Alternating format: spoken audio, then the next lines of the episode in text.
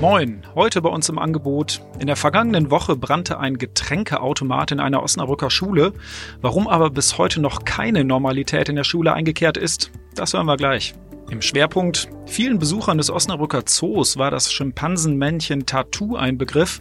Doch jetzt ist das Tier kurz nach seinem Umzug in den Basler Zoo tot. Über die Hintergründe berichtet gleich mein Kollege Sebastian Stricker. Und im Newsblog geht es um eine fiese Abzockmasche, der jetzt einer Osnabrückerin zum Opfer fiel. Sie hören immer der Hase nach, den Podcast aus der NOZ Lokalredaktion am Montag, den 13. Januar, heute mit Sebastian Philipp. Zum Jahresbeginn brannte es im Berufsschulzentrum am Westerberg und nach wie vor findet kein geregelter Unterricht statt. Meine Kollegin Finja Jacquet hat sich heute Morgen einen Überblick verschafft. Finja, du warst ja am Berufsschulzentrum dort am Westerberg. Ähm, was hast du denn gedacht, als du ins Gebäude reingegangen bist oder vielleicht auch gerochen?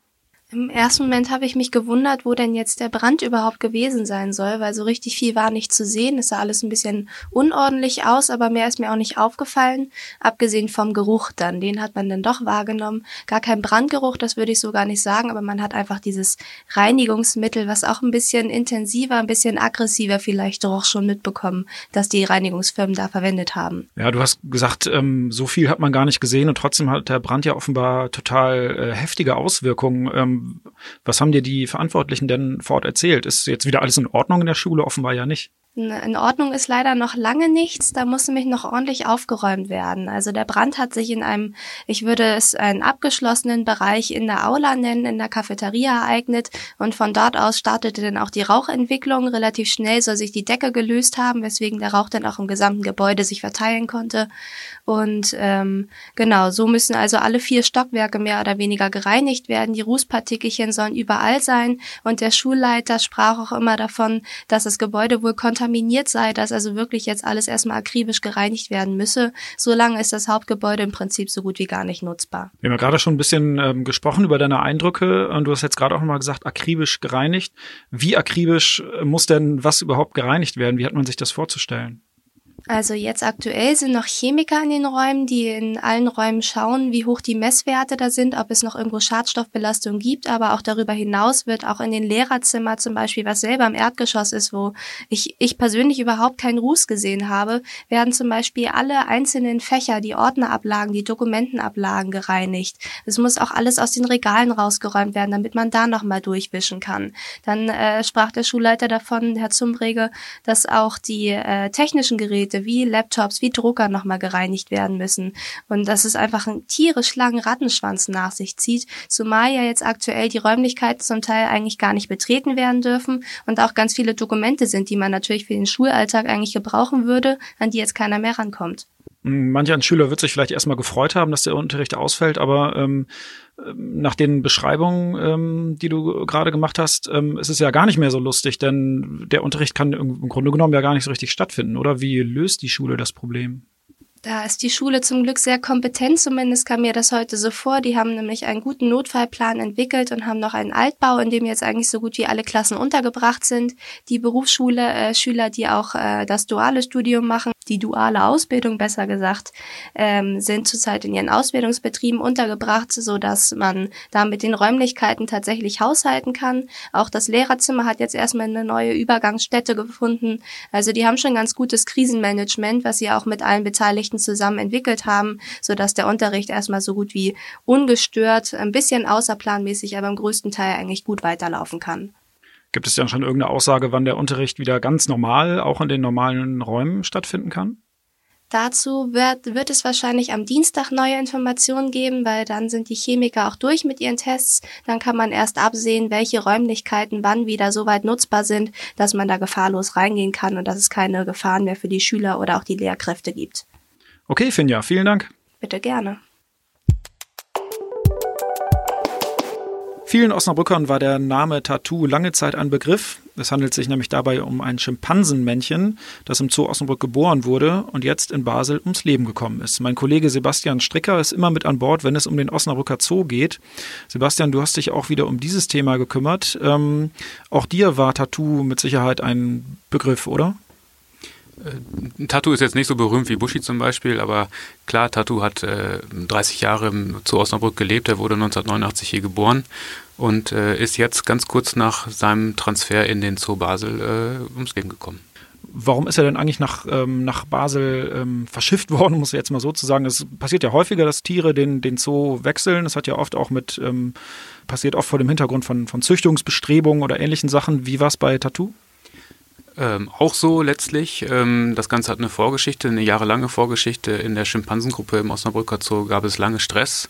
Äh, die Tiere haben ihre Rangordnung äh, ausgehandelt und da geht es bei Schimpansen äh, mitunter extrem ruppig zu und auch gewalttätig. Ähm, der Zoo hat dieses Problem äh, lange nicht in den Griff bekommen und am Ende wusste man sich nicht anders zu helfen, als äh, den äh, Tattoo aus der Gruppe rauszunehmen. Tattoo selber war gar nicht unbedingt das Problem, das waren eher so die Weibchen, die äh, ähm, unter ihm in der äh, Rangliste standen. Also die Schimpansengruppe wurde, wurde von Tattoo als äh, Hordenführer quasi geleitet. Ähm, die Weibchen dahinter haben sich nicht vertragen und äh, deswegen wurde Tattoo am Ende als einziges zuchtfähiges Männchen aus der Gruppe rausgenommen und in den Zoo Basel abgegeben. Mm, Im Zoo Basel erging es ihm ja jetzt nicht unbedingt besser. Nein, er ist sogar um, ums, ums, Leben gekommen, äh, wie unsere Redaktion vor ein paar Tagen erfahren hat. Ähm, was sind denn die Hintergründe? Ja, letztlich wurde äh, Tattoo in äh, der Schweiz offenbar das zum Verhängnis, was auch äh, die Osnabrücker Gruppe gekennzeichnet hat, dass nämlich auch äh, wirklich äh, bei den Tieren untereinander sehr ja, brutal zugeht. Ähm, der äh, Tattoo hat es äh, offenbar nicht geschafft, die anderen Tiere in seiner Gruppe äh, so von sich zu überzeugen, dass sie ihn akzeptiert haben. Der Zoo hat, äh, beide Zoos, Zoo Osnabrück und äh, Basel zusammen haben nach eigenen Angaben alles versucht, um die Eingewöhnung äh, so gut wie möglich zu gestalten. Aber plötzlich lag Tattoo dann Mitte Dezember am 15. eines Morgens tot in seinem Gehege und äh, wie sich jetzt nach einem guten Monat herausgestellt hat, durch die Obduktion wurde er von seinen Artgenossen äh, totgebissen. Hat dann so viel Blut verloren, dass er da an einem Schock gestorben ist. Du hast ja gerade gesagt, der Basel dazu hat sich auch Mühe gegeben, äh, Tattoo ähm, ja, einzugewöhnen. Den Begriff kennt man ja irgendwie eigentlich nur von, von Kindergärten, da werden Kinder ja auch eingewöhnt. Ähm, offenbar hat es ja nicht so richtig geklappt. Kann man dem Zoo denn da irgendwie einen, einen Vorwurf machen? Die einen tun das, die anderen nicht. Ähm, ob man den machen kann, klar, muss sich der Zoo jetzt auch unangenehme Fragen gefallen lassen, beide Zoos. Die Zoos haben mir jetzt beide auf Nachfrage versichert, dass äh, sie wirklich äh, alles versucht haben, um die Eingewöhnung äh, dieses Menschenaffen so behutsam wie möglich zu gestalten und äh, wurden auch beobachtet, die Tiere von Tierpflegern. Aber letztlich äh, konnte es man konnte es in diesem Fall offenbar nicht verhindert werden, dass äh, die Tiere äh, übergriffig wurden am Ende und den äh, Tattoo da äh, getötet haben. Immer wenn es um Tierwohl geht, dann meldet sich ja meistens auch äh, Peter, also ähm, die Tierschützer, sage ich jetzt mal ganz plakativ. Ähm, was sagt Peter denn in diesem Fall? Ja, Peter, riesige Tierrechtsorganisation, hat äh, immer schon ein gewaltiges Problem mit äh, der Haltung von Menschenaffen in Zoos gehabt. Ähm, die halten die für sinnlos und äh, lassen auch das Zoo-Argument äh, des Artenschutzes oder Arterhalts da nicht gelten. Sie sagen, das sind so sensible Tiere, Menschenaffen eben, ne, also auch in gewissen Teilen einer gewissen äh, Beziehung auch menschenähnlich. Die äh, kann man eben nicht so äh, hin und her transportieren zwischen den Zoos, die sind total angewiesen auf ihre äh, sozialen Strukturen und das macht denen äh, körperlich und seelisch enorm zu schaffen, wenn die die Umgebung wechseln und sich hier und da neu eingewöhnen müssen. Also äh, Peter fordert, äh, dass man aufhört damit, in den Zoos äh, Menschenaffen zu halten. Sie sagen, Artenschutz zieht nicht das Argument, ähm, man kann diese Tiere auch überhaupt nicht auswildern.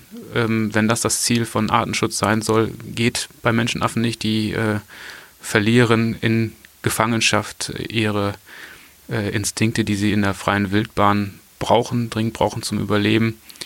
Von daher hält Peter überhaupt nichts davon, Menschenaffen in Zoos zu halten. Und das ist jetzt natürlich dann wieder die große Diskussion, äh, wo sich jeder letztlich auch seine eine, eigene Meinung bilden muss. Äh, will ich das sehen in Zoos, dass da Menschenaffen gehalten werden oder auch andere Tiere? Äh, kann ich das ertragen? Kann ich das Argument akzeptieren, dass da äh, versucht wird, eine unabhängige Population aufzubauen außerhalb der Wildbahn? Oder bin ich der Ansicht, Tiere gehören in die freie Natur und mit allen Konsequenzen? Okay, ein Thema, das sich äh, mit Sicherheit heute und die nächsten Tage möglicherweise auch noch beschäftigen wird. Erstmal vielen Dank dir, Sebastian, für die Infos zu Tattoo. Ja, sehr gerne.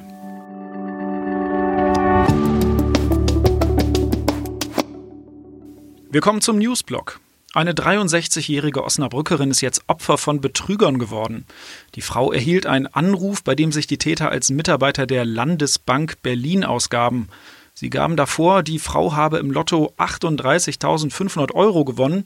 Hört sich zunächst mal nach einer guten Nachricht an. Um die Gewinnauszahlung zu veranlassen, sollte sie jedoch vorab 1000 Euro in Form von Gutscheincodes am Telefon entrichten. Doch leider stellte sich der Gewinn als fiese Betrugsmasche heraus. Die Frau kaufte die Karten und gab die dazugehörigen Codes an die Betrüger weiter. Erst als diese den angeblichen Gewinn um sage und schreibe 100.000 Euro erhöhten, wurde die Frau misstrauisch. Sie sollte nämlich noch einmal 3.000 Euro locker machen. Die bösen Absichten der Anrufer bemerkte sie leider zu spät, denn die 1000 Euro waren bereits weg. Das war's für heute bei Immer der Hase nach. Ich hoffe, Sie konnten was mitnehmen. Wir hören uns morgen wieder.